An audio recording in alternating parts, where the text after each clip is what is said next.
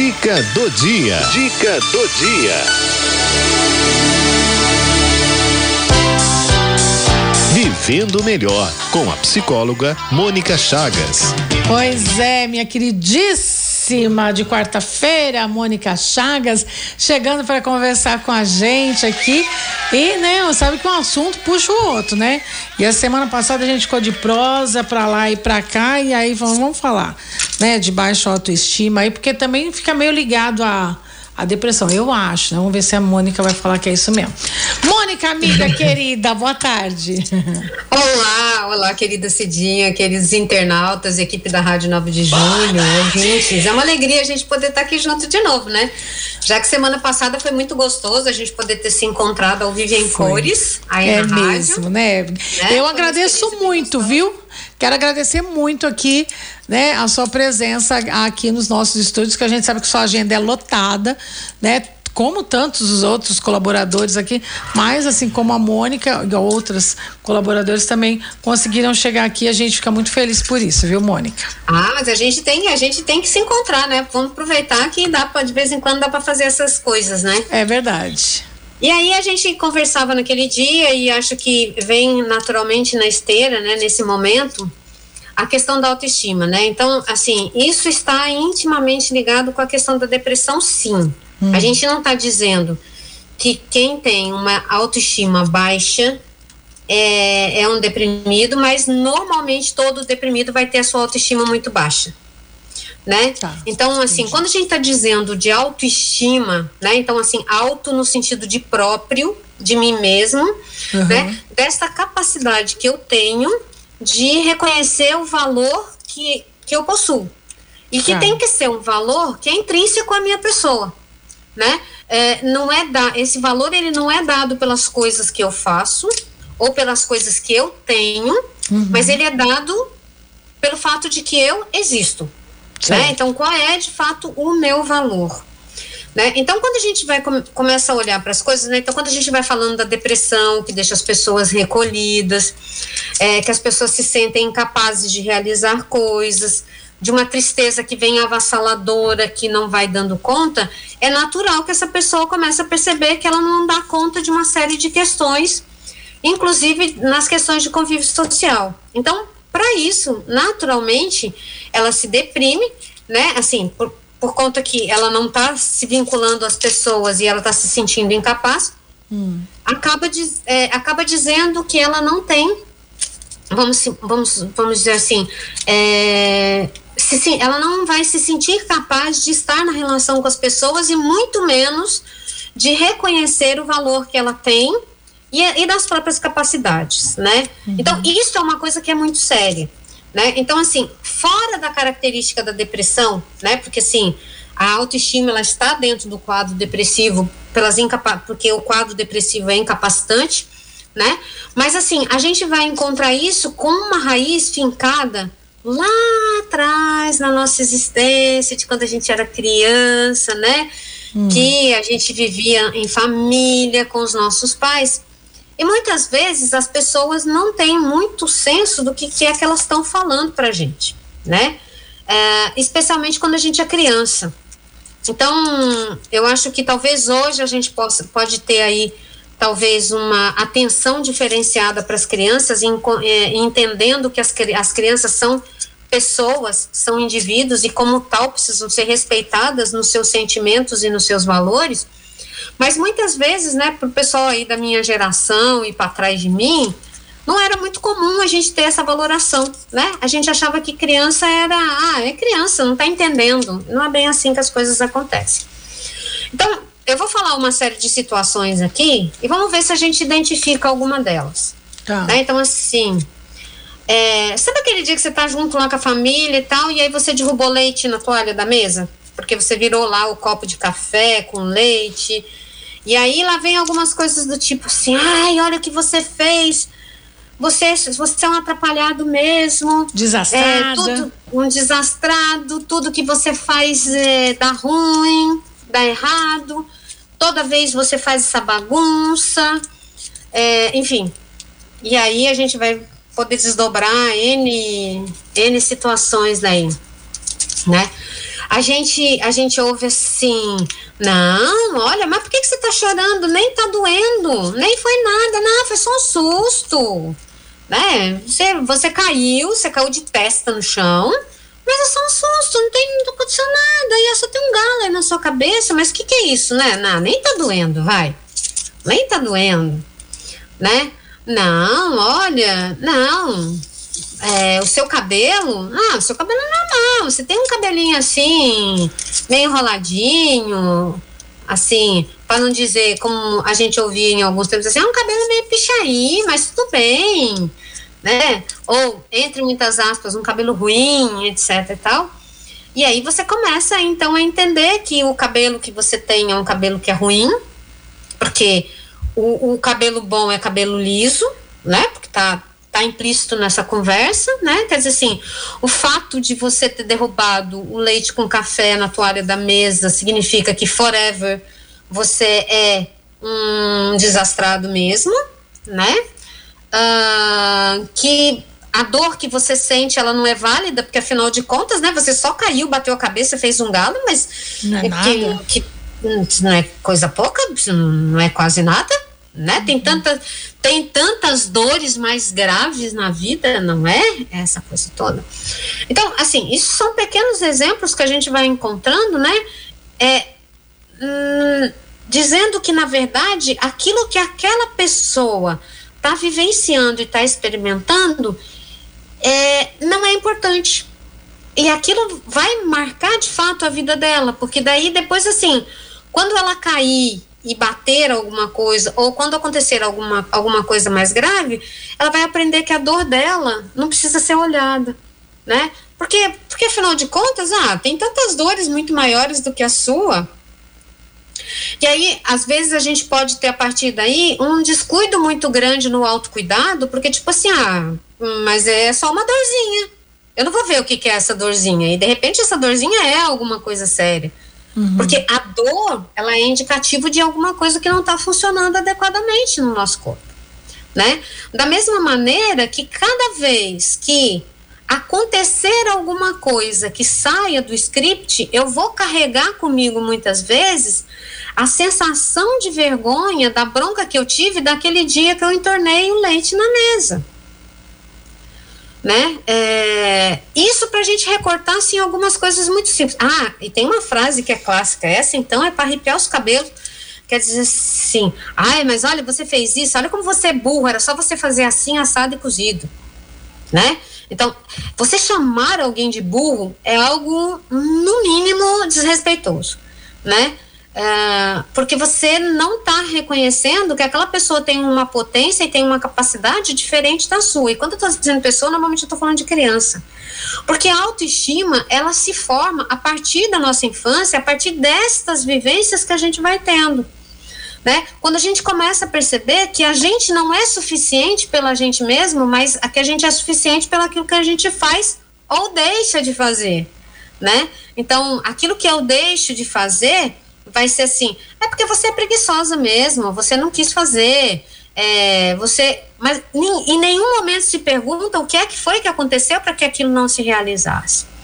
Então, estas, estas falas que vão sendo ditas assim, ainda que de brincadeira para uma criança, elas vão reverberando na vida adulta delas, né? Então, se a gente for fazer uma memória agora, se a gente, eu convido vocês a fazer um pequeno exercício mesmo, né? Hum. De alguma coisa que você fez no trabalho que não saiu dentro do esperado, qual foi a sensação que veio na sua mente quando isso aconteceu? Né?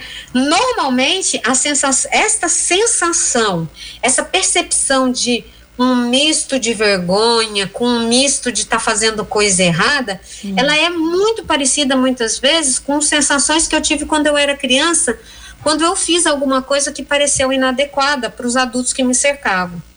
Entendendo bem, adultos que me cercavam, pai, mãe, a família, professor, que eram as, as figuras de autoridade para quem eu olhava e que eu precisava da aprovação né?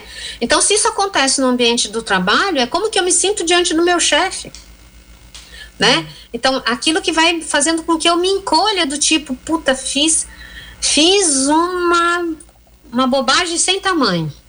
Né? Eu tô falando bobagem porque a gente tá aqui no rádio, mas a gente podia usar outra palavra aí que acabei direitinho, é. né? Ah, assim, a gente reconhece que a gente fez uma bobagem e a gente se sente menor e diminuído por causa disso, né? E cada vez que essa sensação vem à tona, ela mina a minha capacidade, porque é como se eu tivesse que juntar o pouco de energia que me sobra para poder começar de novo. E nem uhum. sempre, às vezes, eu consigo. Então, eu vou vivendo sempre uma sensação de fracasso e de inadequação. Por quê? Porque falta é, eu ter esse olhar amoroso sobre mim mesma e sobre os meus ditos erros. Os meus ditos erros, né? Então, assim, aquilo que eu fiz de errado. Mas o que, que foi que foi tão errado assim? Né? Então, é, é um pouco esse olhar que a gente precisa ter sobre reconhecer, primeiro, o momento que eu estou vivendo, né? Então, hum. assim, primeiro eu preciso ser capaz de reconhecer que sentimentos e sensações aparecem em mim quando alguma coisa dá errado. E aí, muitas aspas para essa palavra errado aí, tá? tá. Ah, isso é uma coisa que a gente até pode conversar outro dia, mas é assim, eu fiz alguma coisa que não preencheu as, as minhas expectativas e nem de quem estava junto comigo. Uhum. Então, eu carrego o peso de que eu fiz errado. Quando eu reconheço que fiz errado ou que não preencheu essas expectativas, como eu me sinto? Provavelmente, se eu fizer um balanço de, e pegar essa sensação que eu estou sentindo e olhar ao longo da minha vida, eu vou ver que isso vai corresponder a momentos, muitas vezes, lá de trás da minha vida, que é essa sensação de inadequação.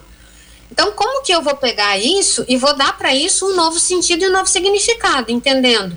Que é um outro momento na minha história, é, como que eu vou ser honesto e verdadeiro na avaliação do que está acontecendo, se de fato aquilo foi um erro, se de fato aquilo era realmente o mais importante naquele momento, né? Uh, se as pessoas envolvidas hoje têm de fato um peso tão importante para que eu me sinta desta maneira, tão inadequada, para que eu possa então pensar assim, qual que é o meu valor? E hum. quem sou eu na fila do pão, no sentido de dizer assim, é, o que é que eu preciso para ficar bem e o que é que eu preciso para desempenhar bem o que quer que eu precise fazer na minha vida, né? É, essa coisa de ser chamado de burro, né? A gente tem essa palavra eu aprendi com a minha mãe. Minha mãe, minha mãe era professora primária. Ela dizia assim: a gente não chama ninguém de burro, né? Porque é, eu posso não saber fazer alguma coisa, mas isso não significa que eu não saiba fazer nada.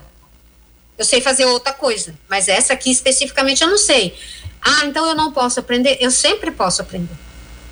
Eu sempre posso. Então eu sempre posso desenvolver uma habilidade uma capacidade, né? Por isso que ninguém é burro nesse aspecto pejorativo da palavra né? Então, esse, isso é um cuidado que a gente tem que ter, porque se eu começo a repetir para alguém que esse alguém é burro, especialmente quando a gente fala de criança, né? É. Ao longo da vida, isso vai ter marcas que são muito profundas, né? E que vão impossibilitar muitas vezes as pessoas de darem passos decisivos na vida delas no sentido de crescimento e desenvolvimento. Porque se você nasce sob o estigma, vai, entre aspas, de que você é burro, né? Então parece que não está determinado, então também não tem o que fazer, né? Você vai fazer o quê? Se, se eu sou é burro, é. É né? interessante né? isso que você está colocando, porque é, teve em algumas conversas que eu tive, inclusive com a, com a Simone Fusaro, com relação à criança, né? A forma como a gente se dirige a elas, né? Quando tem alguma coisa errada.